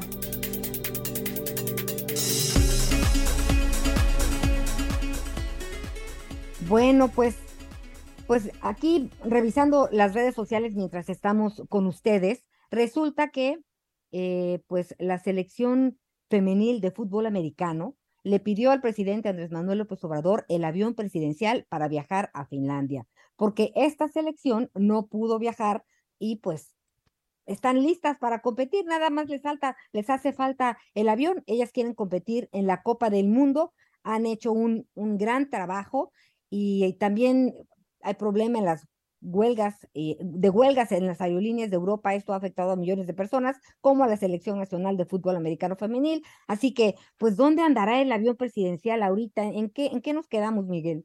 Este regresó ahorita que estoy precisamente aquí revisando, regresó al aeropuerto de Victorville en California, que es el lugar en donde pues lo tienen ahí guardado, en donde se le está dando mantenimiento y que todos los días nos cuesta ahí miles de millones, perdón, miles de miles de pesos ahí todos todos los días.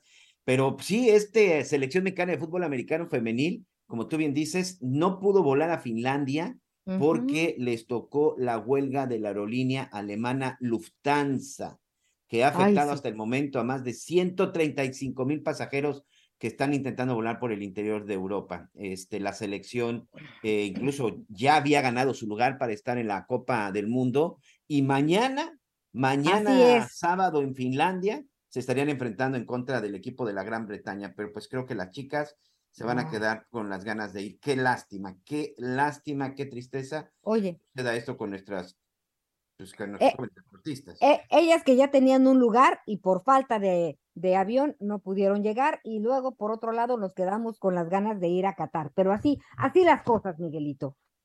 Así es, y bueno, pues evidentemente ahí vamos a estar muy pendientes de lo que sucede. Ya que estamos en estos temas de los aviones, ya que estamos en estos temas eh, que tienen que ver con, con, las aeronaves, hace unos días se generó una polémica porque algunos aviones tuvieron que irse al aire, como se dice, como se dice en el argot, en el argot de, de los aviones, o también que no pudieron aterrizar en el aeropuerto internacional de la Ciudad de México porque pues unos reportaban que había pues un bache, otros decían pues que la pista estaba en muy mal estado y que no podía. Incluso eh, después de que se dio esto, bueno, las redes sociales se invadieron con la imagen del famoso hoyo. Evidentemente, cuando un avión aterriza, imagínense la velocidad que aterriza y si se encuentra un hoyo, si un automóvil acceso o a cierta velocidad se va un bache y, puede provocar un accidente, imagínense un avión. Evidentemente es una cuestión de altísima seguridad. Todavía el presidente de la República, eh, en una forma que pues a muchos no les pareció, todavía ironizaba porque decían, miren, aquí está el bache del que dicen del aeropuerto, exageraron y no es para tanto. Y en efecto presentó, presentó ahí la imagen de un hoyo que estaba en la pista, pero un hoyo que estaba en la pista, pero el presidente decía que habían exagerado pues no se había dicho eso y como dicen por ahí, pues tres segundos después se anuncia que el Aeropuerto Internacional de la Ciudad de México va a cerrar por eh, eh, precisamente una de estas pistas para poderla eh, arreglar. Y también se dio a conocer que se va a reconstruir la Terminal 2 del aeropuerto porque el propio presidente Andrés Manuel López Obrador dijo que tenía una falla estructural muy importante. ¿Qué es lo que está sucediendo? ¿Qué es lo que, que se trata? Pareciera que este aeropuerto pues ha quedado en el olvido y simplemente lo usan y no le dan mantenimiento. Pero para eso invitamos a Fernando Gómez Suárez, él es analista en aeropuertos y aviación, y si hay alguien, créame, que conoce de aeropuertos y el aeropuerto de la Ciudad de México, es precisamente él. Fernando, gracias y bienvenido en las noticias con Javier Alatorre. Muy buenas eh, tardes, gracias Miguel, eh, gracias Ana María, encantado de estar con ustedes. Sí, efectivamente, tienes mucha razón es tan importante cualquier artefacto que pudiera estar en pistas que eso ocasionó hace ya más de 25 años eh, la caída de aquel Concorde memorable de British Airlines que ocasionó la pérdida de cientos de vidas. Eh, eso fue por una pieza de metal que se le había caído a un avión previamente operando ahí en esa terminal y eh, generó eh, ese conflicto, ese problema gravísimo, fatal. Así a ese nivel, cualquier eh, artefacto que pudiera haber en pistas y máxime un hoyo, un bache, este, tiene que ser atendido inmediatamente por cuestiones de seguridad.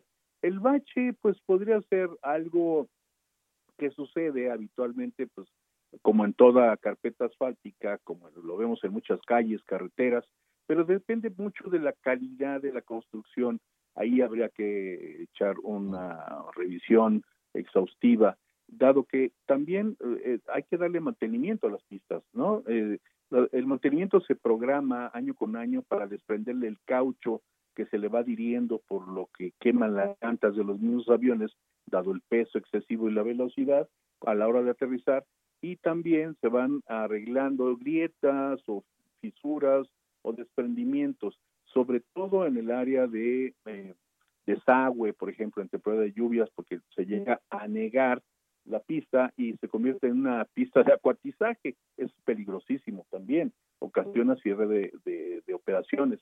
Y precisamente para evitar estas afectaciones, año con año, las pistas reciben cada seis meses, es decir, cada seis veces veremos una de estas dos pistas que tiene el Benito Juárez en mantenimiento y rehabilitación. Ahora, otro, otra cuestión es enfrentar este tipo de problemas que se suman al hundimiento de las mismas pistas por las características del subsuelo, Miguel.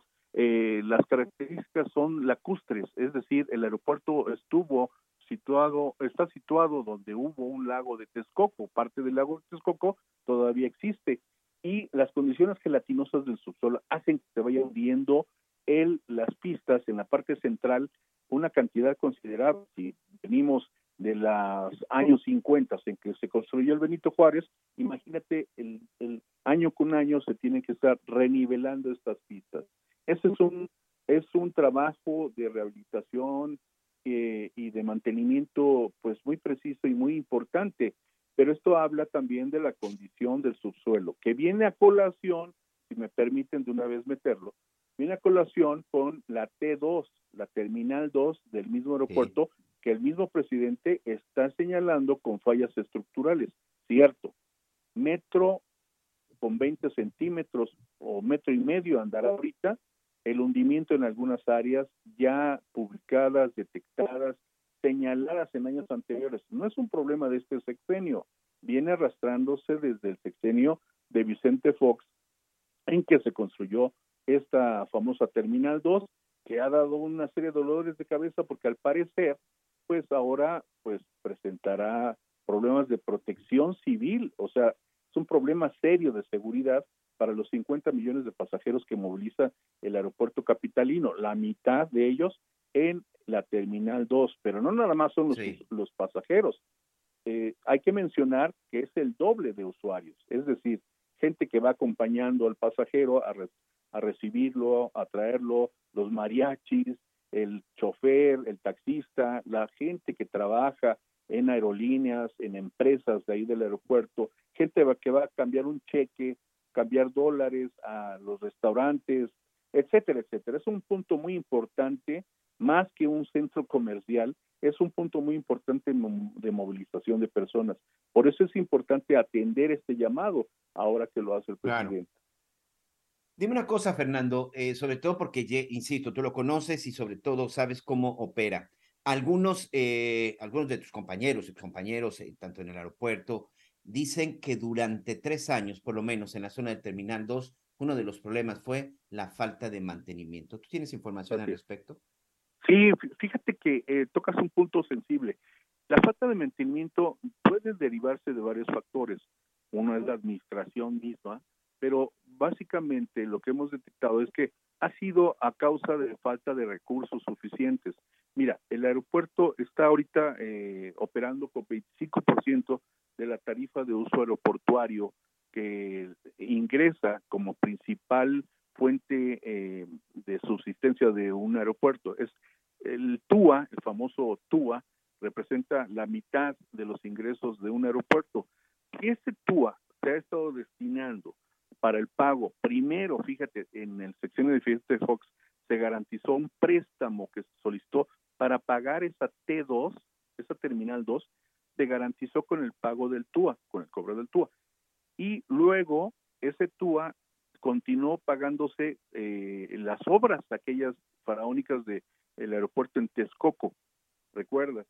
Todos esos contratos que se pagaron, se pagaron con recursos del TUA. Luego vino la cancelación del Texcoco este, para indemnizar a los contratistas y pagar los bonos que vencían en esas fechas a los eh, fondos que se colocaron en, la bolsa de valores, en el mercado accionario, se tuvo que pagar con, ¿qué, con quién, con qué crees, con los recursos del TUA. Luego, pues lo poquito que queda, es decir, como el 25% de ese TUA, es lo que le queda al aeropuerto. Pues jamás va a ser suficiente para preservar, reservar, conservar, mantener, rehabilitar, ya no digamos construir, nada más para estas cuestiones, este, el aeropuerto que moviliza esta cantidad de personas, pero que no nada más incide en un aspecto de forma, es decir, puede haber goteras increíbles a manera de cascadas, como ya se ha documentado en video y en foto, o, fuentes brotantes de las coladeras en temporada de lluvia que se inunda, o, falta de eh, bandas de manejo de equipaje, de maletas, o deficiencias en, en cortes de luz. Eso no puede suceder porque dependen de miles de vidas, millones de vidas, esa operatividad, sobre todo en el radares, en semáforos fiscales, en controles de pistas, en luces en pistas, sobre todo, no estamos hablando de obras de remozamiento como pintura, impermeabilización, estamos hablando de, aspectos mayor profundidad, ¿no? De seguridad. Claro, eh, está con nosotros también Anita Lomelí. Anita. Gracias. Oye, y pues ya que hablamos de aeropuerto, este Fernando Gómez Suárez como analista en aeropuertos y aviación, entonces el aeropuerto Felipe Ángeles será la solución. Digo, el aeropuerto ya está, que algunas aerolíneas volarán, otras no. Aeroméxico ya dijo que eh, ajustará vuelos para salir desde el AIFA. Este, ¿Podremos utilizar el AIFA mientras sucede esta reestructuración o esta remodelación o este parcheo de la Terminal 2? Sí, podría eventualmente, si se dictamina que la Terminal 2 no es eh, operable por cuestiones de seguridad, aquí cambian todas las cosas y el presidente tendría una excelente oportunidad para utilizar no nada más el Felipe Ángeles, sino como ya lo hemos señalado Anita anteriormente en, en, conversaciones anteriores, de rediseñar el espacio aéreo, reutilizar o reaprovechar los aeropuertos subutilizados, como en este caso sería Toluca, Puebla, Querétaro, Cuernavaca incluso, pero principalmente el Felipe Ángeles, siempre y cuando el Felipe Ángeles pudiera estar concluido al 100%, cosa que no ha sucedido, porque faltan, recuerden, los entronques, las conectividades terrestres entre el aeropuerto Felipe Ángeles y eh, la Ciudad de México. Faltan los entronques o los transportes públicos y falta la conectividad ferroviaria que prometieron entre dos aeropuertos, que es el Benito Juárez y el Felipe Ángeles. Entre otras cosas, que podrían irse atendiendo. Pero bueno, podría ser una excelente oportunidad dadas las circunstancias, pero aquí lo que hace falta es detonar o incentivar que también las aerolíneas participen. Pero en este sentido, pues tenemos una otra limitante, fíjense, estaba estábamos mal y parió la abuela, como dicen. Eh, el, el, el Felipe Ángeles no puede incorporar al menos las aerolíneas nacionales mexicanas no pueden incorporar nuevas rutas ni frecuencias en ese aeropuerto porque son nuevas y estamos impedidos dada la degradación en categoría 2 que nos tiene la UASI y la FAA de Estados Unidos al, al haber incumplido una serie de normas internacionales. Entonces, ese es un problema aparte que tendría que resolverse. Ojalá que No, antes de noviembre se pudiera resolver, pero estamos en esa problemática. Por eso te repito, les repito, Ana María, Anita y mi estimado Miguel, hay que aprovechar la oportunidad para que el presidente pueda rediseñar un plan ejecutivo, pero con visión de largo plazo y no nada más este eh, eh, pareciera que sus colaboradores no le están prestando la ayuda necesaria para resolver este tipo de cuestiones que tienen que ver con una curva de aprendizaje, sí entiendo, pero es muy costoso el tiempo que se está gastando. Esto requiere de una solución inmediata porque en materia de seguridad no puede operarse un edificio de tal envergadura con tal movilización de personas este, operando con estos hundimientos impresionantes que se han eh, señalado y documentado, ¿no? Ya, ya solo para concluir, estamos platicando con Fernando Gómez Suárez, analista en aeropuertos y en temas de aviación. Ya solo para concluir, Fernando, desde tu punto de vista, urge, urge una intervención de fondo en el aeropuerto internacional de la Ciudad de México o esto podría poner en riesgo la, pues la aviación prácticamente que sale de la capital del país.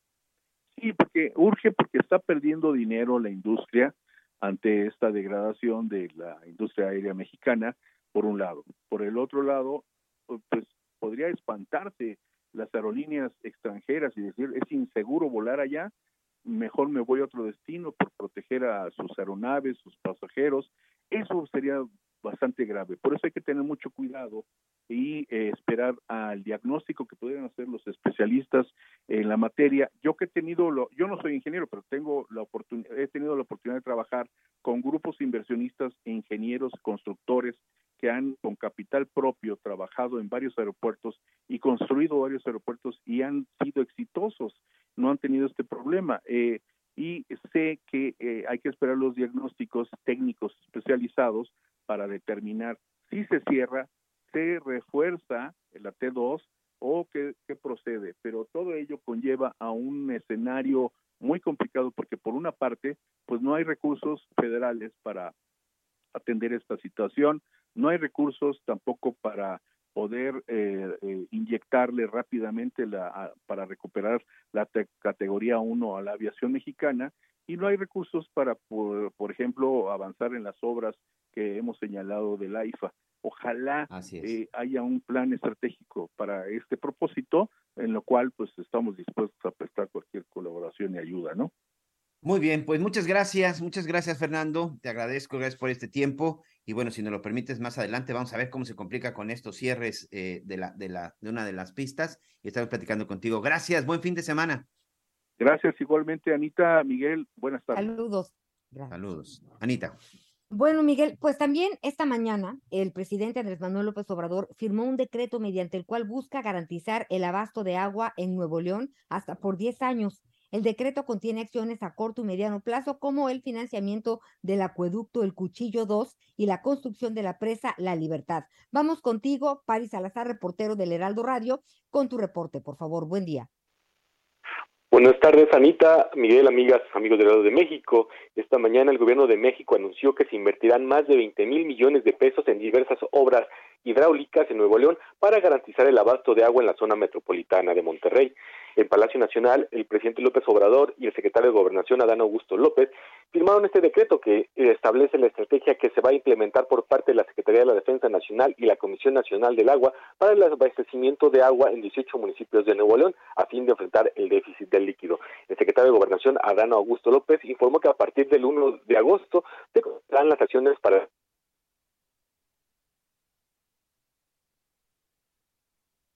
Dejé de escuchar a París. Se cortó la línea, se cortó la línea. Eh, eh, muy interesante esto, esto, esto que, que nos estás platicando. París, ¿ya estás de regreso? Sí. A ver, adelante contigo, París. Sí, eh, este, se firmó este decreto que establece las acciones de la Secretaría de la Defensa Nacional y la Comisión Nacional del Agua para el abastecimiento de 18 municipios de la zona metropolitana de Nuevo León. El secretario de Gobernación, Adán Augusto López, informó que las acciones comienzan a partir del 1 de agosto para este abastecimiento de agua en Nuevo León. Vamos a escuchar cómo lo dijo el secretario de Gobernación.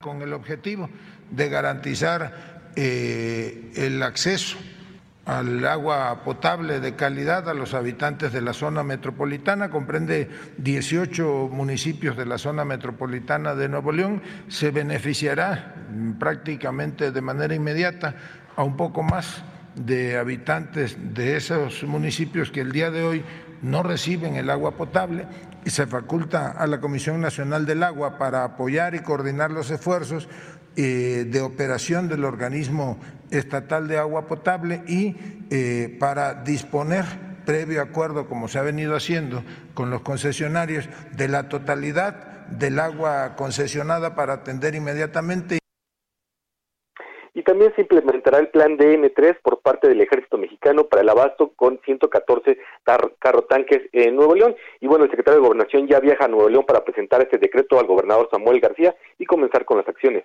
Anita, Miguel, la información que les tengo. Paris Salazar, ahora sí que un reporte en tiempo récord, muy completo, muchas gracias. Oye, también como la mañanera de hoy, este ¿no? Oigan, también como la mañana de, mañanera de hoy, París, Tú que has estado muy pendiente en las mañaneras, ¿la más corta en cuánto tiempo?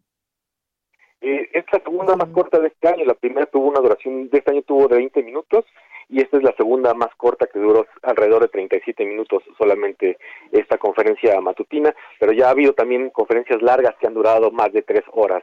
Tres horas diez minutos es la, la más larga que ha tenido el presidente López Obrador. presidente viene para acá, para el sureste, viene a la revisión de Tren Maya, a ver toda la polémica que está generando ya le estaré platicando a ver cómo nos va el fin de semana con él por acá. Gracias, pues Paris. Perdón. Gracias, Paris. Saludos, Paris. Oye, y pues, y, y también el aeropuerto que, que, se está construyendo en, en Tulum, pero bueno, tendremos esta información seguramente ya después de esta gira que hará el presidente durante estos días. Ya nos contarás, Miguelito, que nos vamos a una pausa. Vamos a una pausa y ya regresamos con más en las noticias con Javier Alatorre. Esa noche buena, nuestra canción suena, tu ropa en el piso, grabamos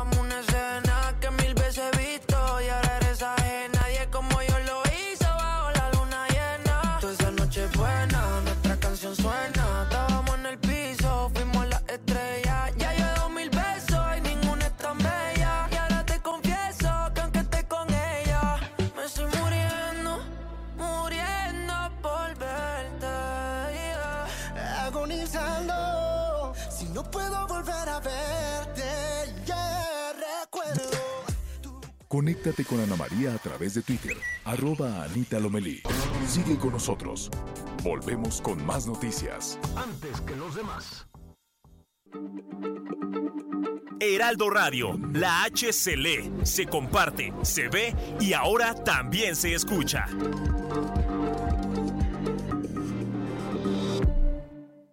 Todavía hay más información. Continuamos. Emprendedores, consultores, proveedores e inversionistas, todos reunidos este 2 y 3 de septiembre en Expo Franquicias Guadalajara, las franquicias más exitosas del mercado en una sola sede. Regístrate en www.expofranquiciasguadalajara.com y vive la experiencia. Hashtag Expo Franquicias Guadalajara 2022. Conferencias y más al registrarse. Las noticias en resumen. Un agente de investigación criminal y un perito de la Fiscalía de Guanajuato resultaron heridos por una explosión en una vivienda, aparentemente por una bomba, que procesaban durante una escena del crimen en Irapuato. Les habían reportado el hallazgo de restos humanos en bolsas negras. Ambos elementos, por fortuna, se encuentran estables. Jalisco inició por primera vez la exportación de aguacatejas a Estados Unidos con la salida de 11 contenedores de 220 toneladas de esta fruta. Con esto se convierte en el segundo estado autorizado de México, además de Michoacán. El presidente Andrés Manuel López Obrador se reunió con su gabinete para dialogar sobre el cambio de la austeridad republicana al plan de pobreza franciscana. Sigo sin entender aquí de qué se trata. Indicó que esto incluye bajar costos de operación del gobierno, pero no implicará despidos de empleados ni desaparición de programas sociales. Dos bailarines resultaron heridos luego de que fueron aplastados por una pantalla gigante que se cayó en pleno concierto de Mirror, la boy band más popular de Hong Kong. Los lesionados ya son atendidos en el hospital en la que uno de ellos, por cierto, se encuentra en estado grave. En Soriana siempre te llevas más. 30% de descuento en toda la línea blanca, en enseres menores y en departamento de blancos. Sí, 30% de descuento en línea blanca, en seres menores y departamento de blancos. Soriana, la de todos los mexicanos. Agosto 1. Aplican restricciones. Válido solo en Hiper y Super.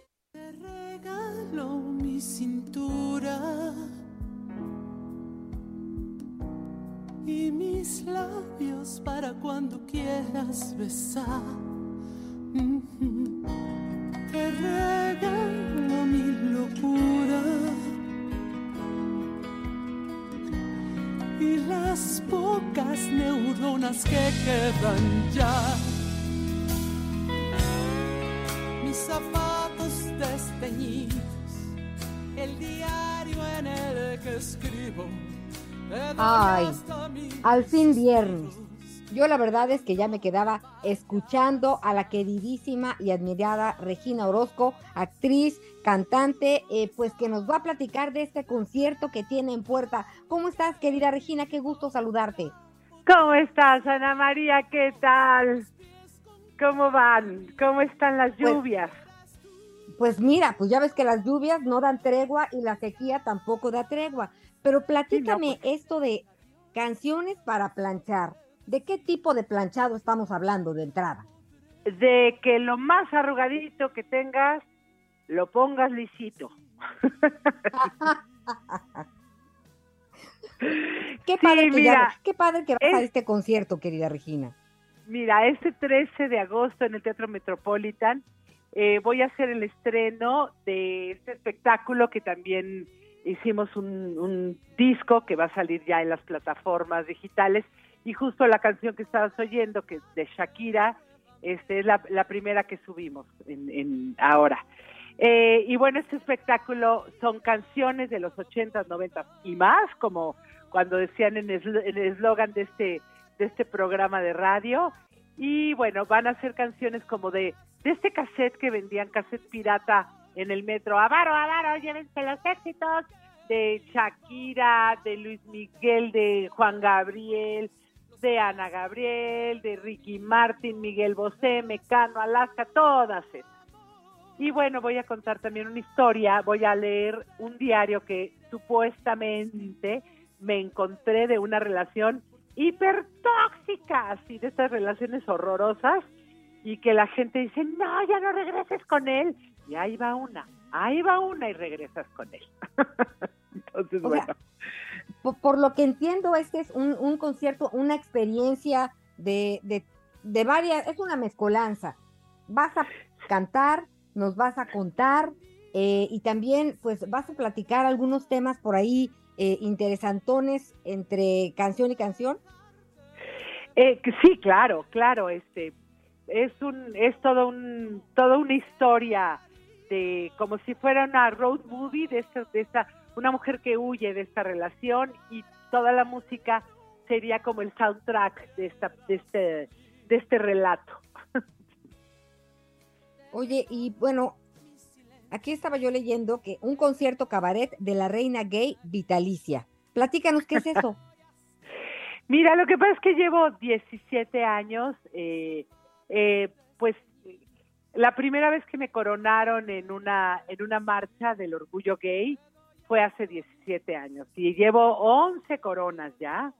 Este y, siempre he estado yo eh, en pro de la defensa de los derechos de la comunidad LGBTIQ+, y también eh, eh, defendiendo también este a mujeres este en lucha contra la violencia a la mujer, adoptando este los que no tienen voz, o sea, los perritos, siempre. Pero este sí, básicamente mi público sí se, se conforma mucho, mucho, mucho de la comunidad de mis amigues, pues. Entonces, bueno, este voy a tener en el espectáculo al Coro Gay Ciudad de México, al, Meji- al Ballet México de Colores, me va a abrir eh, el, el- el espectáculo Curviselma. Entonces, bueno, básicamente es- soy una reina gay vitalicia, ya tengo muchos años luchando este, para el respeto de, de quien ame, que ame a quien se le pegue la gana. Así es, amor es amor.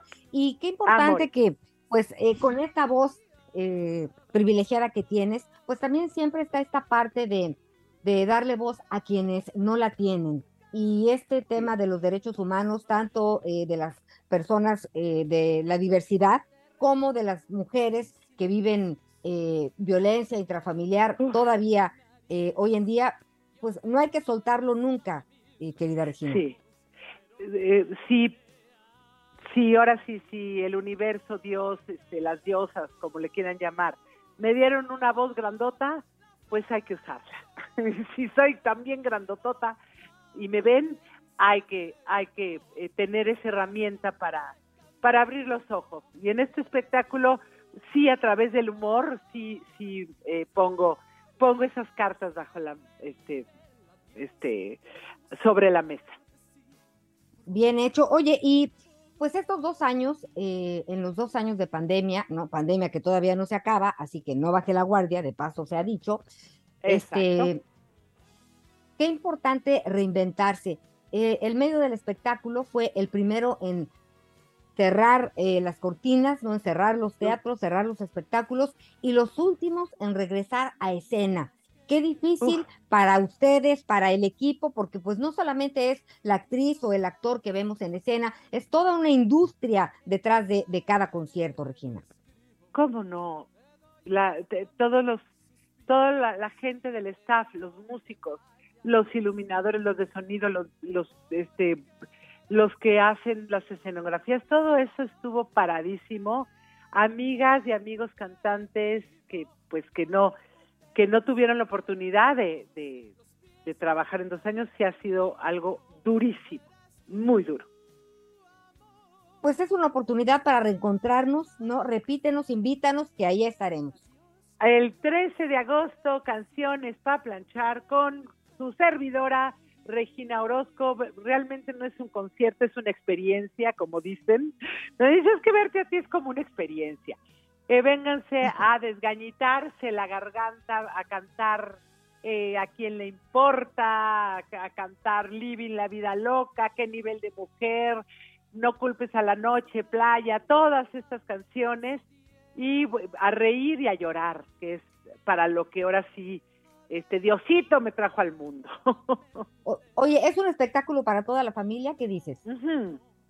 Sí, para toda la familia. Eh, los niños yo creo que sí se divierten, pero bueno, es Pero, a las nueve de la noche, entonces no sé. Exacto. ujú. No sé, pero sí, yo creo que, digo, no, no hay, no hay nada terrible que, que, que- que se haga, al contrario, pero bueno, básicamente es para, de jóvenes para, para ya los de mi edad y más grandes. Oye, Regina, ¿y cómo te fue a ti? ¿Ya te dio COVID? ¿No te dio COVID? ¿Ya te vacunaste? ¿Cómo estás tú? Ya me dio COVID, ya me vacuné, como todos, y pues fíjate que eh, eh, sí, sí, yo sí tuve trabajo porque ahora sí en series, las series nos salvaron a muchos actores. Y todo bien, todo bien.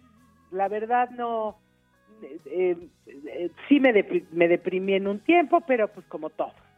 Pero así es. Oye, y es, es- es interesante utilizar el término me deprimí y cómo le diste la vuelta, porque pues es algo que ha pasado mucho a muchas personas, digo, también pasamos por ahí, mi querido compañero Miguel y tu servidora, ¿tú cómo le diste Sí. la vuelta a este tema de, de, de veras de sentirse pues apachurrado? Yo creo que eh, para mí me funcionó eh, sentirlo de verdad y no no no eh, eh, no taparlo, sí vivirlo. Si estaba desesperada, llorarlo, escribirlo, porque entre más lo guardas eh, adentro, si guardas una emoción, si guardas una tristeza, un enojo, se va, se guarda y se va poniendo, se va haciendo tóxico y luego por eso te enfermas de gripa, del estómago y demás. Sí, soy muy nerviosa, sí lo confieso, sí soy estresada, pero pues, la cosa es eh, gritarlo y, y sacarlo de cualquier manera. Oye, ¿y tienes algún ritual antes eh, de entrar a, a escena, a un concierto, con esto de que eres nerviosa? ¿Qué haces antes de, de salir a escena? Eh, Eh, pues vocalizo, este, y sí, sí empiezo a, pues a, a, dedicárselo a, pues no sé, al, a lo mejor esta vez se la dedico a mi papá, este que acaba de fallecer, o pues este me junto con todos los, con todos los, los músicos y, y siempre agradecer, agradecer. Gracias que tengo la oportunidad de estar en un escenario y que puedo tener la, la, la bendición de dar amor a través de mi, de mi voz, de mi canto y de, de las risas, ¿no? Y pues es eso, eso, así. Es eso, es. Te abrazo, eh, la pérdida de los padres, ¿no? Aunque por mucho sabemos que es ley de vida, nunca estamos listos Ah, para, pues para perderlos, ¿no? Para ser huérfanos de pronto, no importa la edad que tengamos, y estoy segura que donde quiera que esté tu señor padre, pues orgulloso y estará cantando. Seguro que sí. A él le gustaban mucho los boleros, pero bueno, de todas maneras, este, sé que ahí está conmigo, siempre. Oye, y estaba viendo el, el cartel de la publicidad en donde sales literalmente con una plancha envuelta en una toalla. O sea, sí van a hacer canciones para planchar. Pues sí, te digo, a como, a como quieras, a como te guste la, es la cuestión de la plancha. Si tienes sí. a alguien para planchar, qué bueno, y si no, pues a planchar las camisas y las blusas. Digo, oye, todo suma, ¿no? Todo, todo suma, todo. Sí. Todo suma. Queridísima Regina Orozco, pues allí estaremos el próximo 13 de agosto en el Teatro Metropolitan. ¿Te parece si para despedirnos escuchamos esto que estábamos ya eh, escuchando al principio de la entrevista? Claro que sí, disfrútenlo, ver, querida nos Betty. vemos. Los boletos, este, los mejores lugares ya se están, ya se acabaron, entonces traten de, de, de ya de una vez comprarlos, porque todavía quedan poquillos ahí. Muy bien, pues hay tiempo. Hay Muchas tiempo. gracias, querida Regina. Bueno, que, que Dios te bendiga y muchísimas Un gracias. abrazo cariñoso. Adiosito, bye. A ver, Te regalo mi nariz. Yo te doy hasta mis huesos, pero quédate aquí.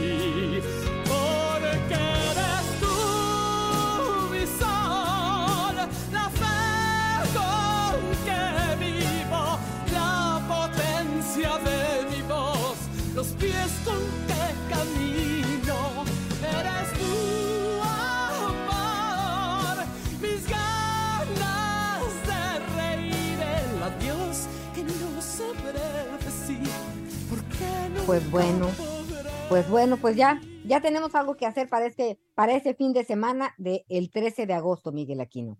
Sí, sobre todo recordar que también estamos iniciando ya el periodo, el periodo de vacaciones. Ahorita precisamente mientras platicabas con Regina estaba yo revisando el estatus de las, de las carreteras, Anita, y este, pues no sé si es muy temprano o muchos chavos están ahorita todavía en el desfile y celebrando que terminaron el ciclo escolar, porque pues las, las salidas carreteras, por lo menos en las partes más importantes del país, todavía se encuentran vacías. La que siempre monitoreamos, por ejemplo, la caseta de Tlalpan, la famosa caseta de la salida México-Cuernavaca, pues así literal, la última imagen que estoy recibiendo se encuentra completamente vacía. Entonces, si usted piensa salir hoy hacia el estado de Morelos, hacia la zona de Guerrero, saliendo del Valle de México, bueno, también esta es una buena oportunidad. En Tamaulipas también estamos revisando. Ahí fíjate que sí, ya también nos llegó el reporte de algunas, ya de, de algunas caravanas que se ven sobre todo dirigiéndose hacia el norte. Recordemos que en la zona de Tamaulipas, en la zona de Nuevo León,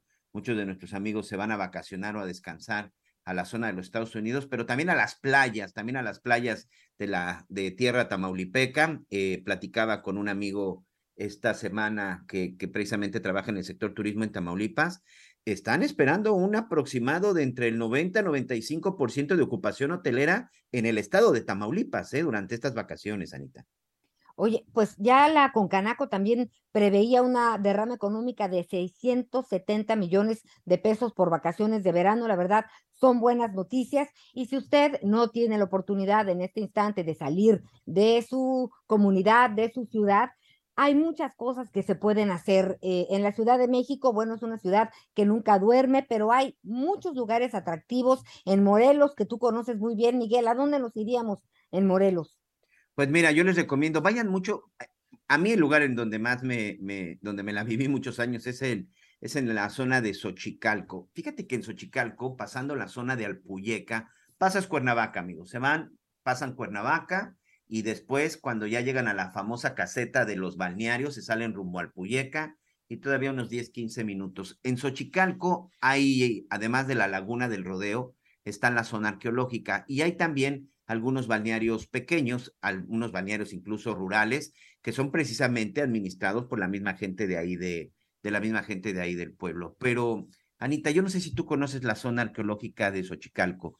Cuando yo llego a Xochicalco hace aproximadamente unos 15 años por la, la, primera vez, me decían, y ya fue a las ruinas, y ya fue a las ruinas, y de pronto, pues uno acostumbrado al Templo Mayor y a Teotihuacán y todas estas cosas, sí, luego voy, luego voy, yo pensaba que se trataba pues de una pirámide o de una zona arqueológica pequeña. El día que finalmente me decidí, me quedé impresionado. Es toda una ciudad que tiene incluso, tenía, imagínate, dos campos de juegos de pelota y tiene una, es un espectáculo ir a la zona arqueológica de Xochicalco en el estado de Morelos. Y si en eso, además, usted está ya hasta la parte de arriba, tiene una panorámica de esa zona, de ese valle, impresionante. Ya les decía, está la laguna del Rodeo, está la laguna de Cuatetelco, además son de esos pequeños pueblitos que todavía se pueden disfrutar y en donde se come, la verdad es que se come bastante bien yo también no la conocía, fui y pues el guía nos decía que su nombre quiere decir en el lugar de la Casa de las Flores. Y pues es una excursión de todo el día, no vayan a pensar que se echan ahí una caminadita, no, es realmente todo el día y es impresionante. A mí me gusta mucho esta parte de, de, nuestro país, en donde, bueno, ahora que se ha estado hablando tanto del tren Maya, todo lo que se ha redescubierto, Miguel Aquino, que vale la pena, eh, pues, conocer estas piezas también, estas piezas arqueológicas. Esta semana hablaba la Secretaría. Ya está la, en exhibición, ¿no? Ya está en exhibición. el, la Secretaria de Turismo y el Canciller de piezas arqueológicas que vienen de regreso a México, que también estarán expuestas eh, algunas en el Museo del Templo Mayor, eh, tengo entendido. Hay que estar pendientes, vale mucho la pena y tenemos mucho que conocer de nosotros. Y pues por supuesto, si tienen la, la oportunidad de viajar, también vale la pena. A mí, sabes que me gustaría ir a San Luis Potosí. Dicen que hay el parque Tangamanga, ¿tú lo conoces? No, fíjate que no. Conozco parte de la Huasteca Potosina, pero ese parque no. Yo tampoco lo conozco y sí he escuchado que es impresionante, que llegas y de la belleza, ¿no? Te quedas mudo. Así que, pues platíquenos ustedes en redes sociales qué van a hacer, qué nos recomiendan, ¿no? ¿Qué, qué promueven de su estado, de su comunidad, de la gastronomía? Ni hablamos. A mí me gusta todo y probar más. Sí, hay muchos lugares para nuestros amigos, por ejemplo, del centro del país, que, bueno, ya lo sabemos, Acapulco es una opción, pero recuerden que hoy también, gracias a estas carreteras que se hicieron en administraciones pasadas, hoy llegar a la zona de Tuxpan es mucho más rápido, es mucho, no sé si más barato, pero sí es mucho más rápido que llegar incluso a la zona de Acapulco. O sabes también que es una muy buena aventura si de pronto saben que las zonas porque siempre hablamos de la saturación o de las cuestiones de hospedaje, de los porcentajes en las zonas de playa, Anita. Pero si ustedes se van a pueblear, si ustedes van a conocer los llamados pueblos mágicos, recuerdo yo hace un tiempo con mi familia que hicimos el famoso recorrido de la ruta de la independencia, que empezamos desde la zona de Querétaro y terminamos finalmente en, Guanajuato. Antes nos paramos en Peña de Bernal, en la zona de San Juan del Río, fuimos a Dolores, fuimos también este, a la zona de San Miguel de Allende y terminamos finalmente hasta la parte de arriba donde se encuentra el Pípila. Eso lo hicimos durante una semana. Créanme lo que se van a divertir, van a ver unas cosas impresionantes, van a conocer parte de la historia de la historia de este bello país, porque la verdad es que pese a todo, pese a la delincuencia, pese a algunos de nuestros gobernantes y pese a toda la situación, la verdad es que tenemos un país que se puede disfrutar y que ya muchos quisieran tener lo que nosotros tenemos y además que lo tenemos a la mano. Y además también, Anita, algo que puede ser al alcance de cualquier bolsillo. Otra zona que también a mí me gustaba mucho recorrer del centro del país, ¿sabes qué? Es hacia la zona de Puebla. Vayan a Cholula, vayan a la capital poblana, vayan a Los Ángeles. Hoy ya está medio abandonada y sucia algunos de esos lugares, pero todavía se pueden disfrutar. Y si ya están encarrerados, síganse hasta Oaxaca. Van a ver qué bien se la van a pasar, pero vayan puebleando, amigos. Van a ver cómo se van a divertir y cómo van a conocer. Si se paran en Puebla, como bien decías, no olviden hacer un alto en Cuetzalan. Es un pequeño pueblo de calles empedradas que se encuentra en las montañas de la Sierra de Puebla. Es catalogado también como un pueblo mágico y tienen, además de la gastronomía, pues ahí ellos trabajan su miel, se construye con bambú, en fin, la verdad es que hay muchas cosas que ofrecer y muchas más que descubrir. Así es, así que a disfrutar, a divertirse, pero lo más importante, pásela bien, trate de relajarse, hay que cargar energía eh, y la próxima semana vamos a estar platicando con ustedes sobre todo acerca de qué hacer con los chavos, que no nos cueste caro y sobre todo cómo distraernos. Y la verdad, yo sí les recomendaría como padre de familia, quítenles, quítenle los aparatos, quítenle todo lo que tenga que ver con la tecnología, trate de pasar tiempo con familia y de eso les vamos a estar dando varias, varias opciones. Eh, por lo pronto, oye Anita, la próxima semana eh, les tengo un anuncio, la próxima semana los voy a estar saludando y vamos a estar transmitiendo desde Colombia. Mañana, Dios mediante, mediante, salimos rumbo a Colombia.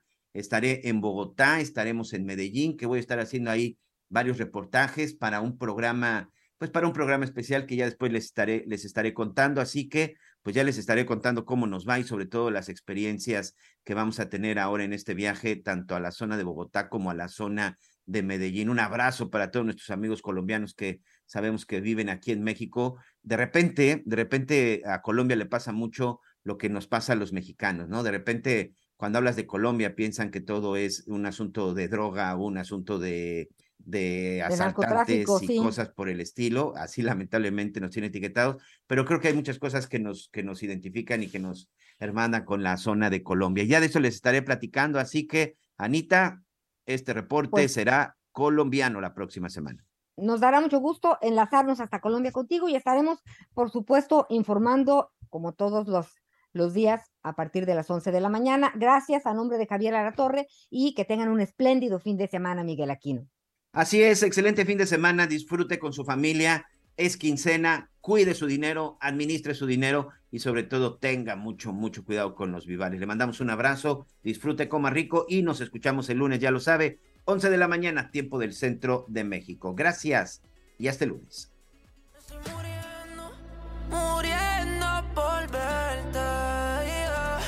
agonizando, si no puedo volver a verte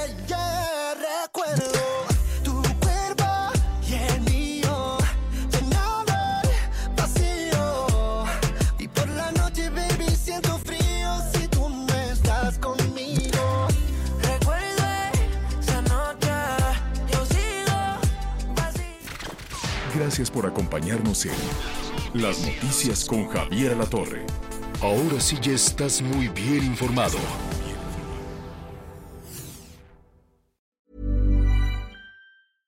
Want flexibility? Take yoga. Want flexibility with your health insurance? Check out United Healthcare Insurance Plans. Underwritten by Golden Rule Insurance Company, they offer flexible, budget friendly medical, dental, and vision coverage that may be right for you. More at uh1.com.